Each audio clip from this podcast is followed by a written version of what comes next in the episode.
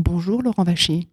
Vous dirigez la lecture de Gloria Gloria de Marcos Carames Blanco, un texte qui traite de la violence politique à travers la révolte d'une femme qu'on pourrait dire sans histoire, qui bascule soudain dans le crime. Qu'est-ce qui vous a intéressé dans le texte de ce jeune auteur? Forcément, on s'attache en premier lieu à ce personnage central qui est Gloria Gloria, bien qu'en même temps, par l'écriture, c'est un phénomène de découverte puisque c'est un autre personnage qui va finalement questionner le parcours euh, de Gloria Gloria.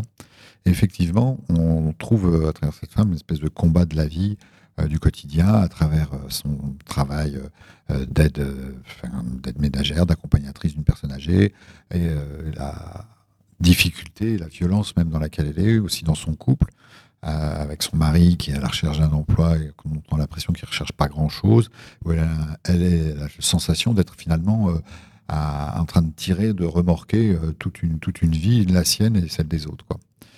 Et euh, ce personnage est aussi euh, très euh, sous une fable qui pourrait paraître comme ça très sociale, naturelle sociale. Et en réalité, on est dans une poétique qui est très très forte.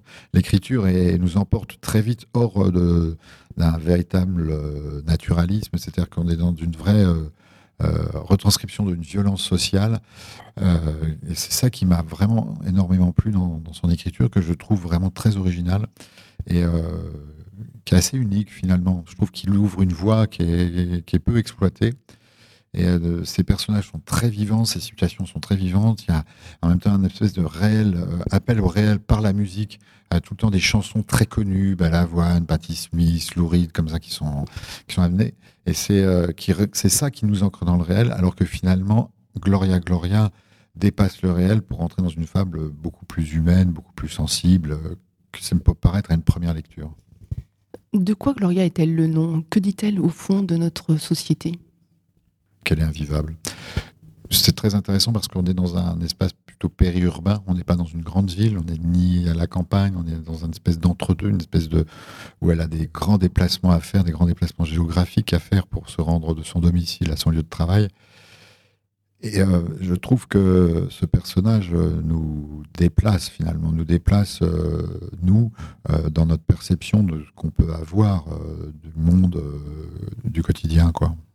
Mais c'est une violence qui est plus insidieuse que visible, puisque on a le sentiment que Gloria est enfermée dans un emploi du temps obligatoire, est enfermée dans beaucoup, beaucoup, beaucoup d'obligations, et que tout ça, ça lui pèse, ces obligations de la société on retrouve les obligations de femme, c'est-à-dire qu'il faut assurer un emploi, il faut assurer la marche d'une maison, euh, d'un mari, euh, c'est-à-dire qu'elle a comme beaucoup de femmes, elle a le double, le triple emploi. Et euh, je pense qu'elle le pèse, elle le supporte de moins en moins. Elle se prend comme une violence extrême. L'humiliation du travail avec la personne âgée, l'humiliation du mari qui est euh, ce qu'il est, c'est-à-dire en même temps, il n'y a pas de jugement sur ces personnages, en même temps, ils sont très bruts, ils sont très comme ils sont, et elle, elle se dépatouille de cette violence, elle se, démène, et ça vient d'espèce d'extrême. Alors effectivement, le passage au crime, le passage, euh, on ne sait jamais si c'est euh, fantasmé ou si c'est réel, on se demande si, si elle, elle le rêve ou est-ce qu'elle le fait véritablement. Bon, je pense qu'elle le fait véritablement, mais, c'est vrai que c'est assez intéressant parce qu'il contrebalance dans son écriture avec une sorte de poème-récit euh, qui contrecarre le côté très réel et très réaliste.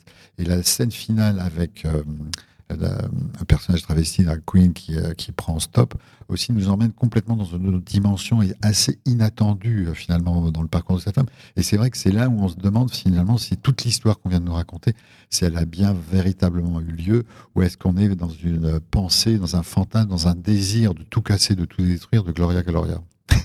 Cette pièce, Gloria Gloria, comme vous le dites, entremêle des modes narratifs très différents. On a le récit de, Rita, euh, la meilleure amie de Gloria.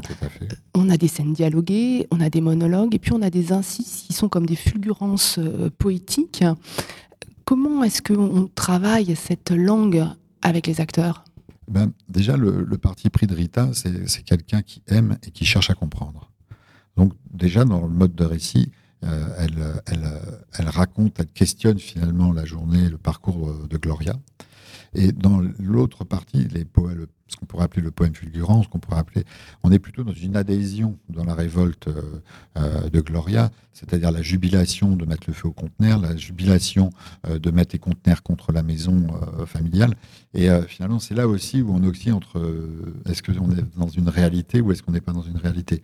Donc, c'est deux, déjà, on encadre, on encadre, je dirais, la pièce est encadrée par deux modes de, de la raconter qui sont foncièrement différentes, avec un parti pris qui est totalement différent. Ensuite, les personnages qui viennent à l'intérieur de tout ça sont des personnages qui sont à chaque fois propulsés finalement par Gloria.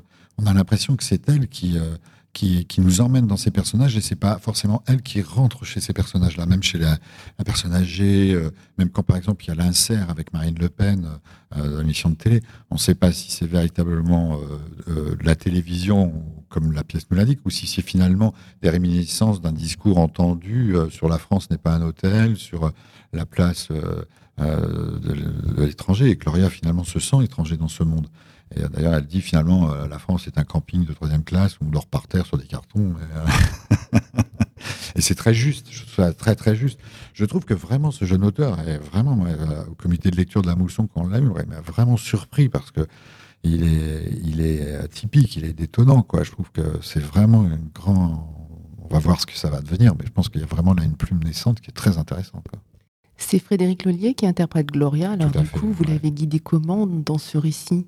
La première chose que je lui ai dit, euh, c'est quand la cruauté ou la même une certaine forme de vulgarité, notamment dans les conversations au téléphone avec Rita, sa meilleure amie, une sorte de vulgarité dans le, vocabulaire, est en, réalité révélateur d'une grande sensibilité. C'est-à-dire que finalement, on, découvre un personnage qui n'a pas forcément un vocabulaire extraordinaire pour exprimer tous ses sentiments. Donc très vite, ces sentiments qui sont très forts vont se retrouver vite talonnés euh, par un manque de mots et donc, ce manque de mots euh, va s'exprimer finalement par un volume, par une façon de crier au téléphone, à la fois son affection euh, et son une forme d'amour pour Rita, parce que aussi il y a cette espèce d'histoire trouble entre Rita et Gloria. C'est aussi euh, une attirance amoureuse qui trouble ces, deux personnes et qui motive d'ailleurs Rita à comprendre la journée de Gloria et, et, Gloria dans cette aussi découverte de sentiments vers Rita la pousse finalement à parler fort, à employer des mots disproportionnés, mais parce que je trouve ce qui est très très intéressant, c'est comment finalement traduire un sentiment quand on en manque de vocabulaire. Merci Laurent Vacher.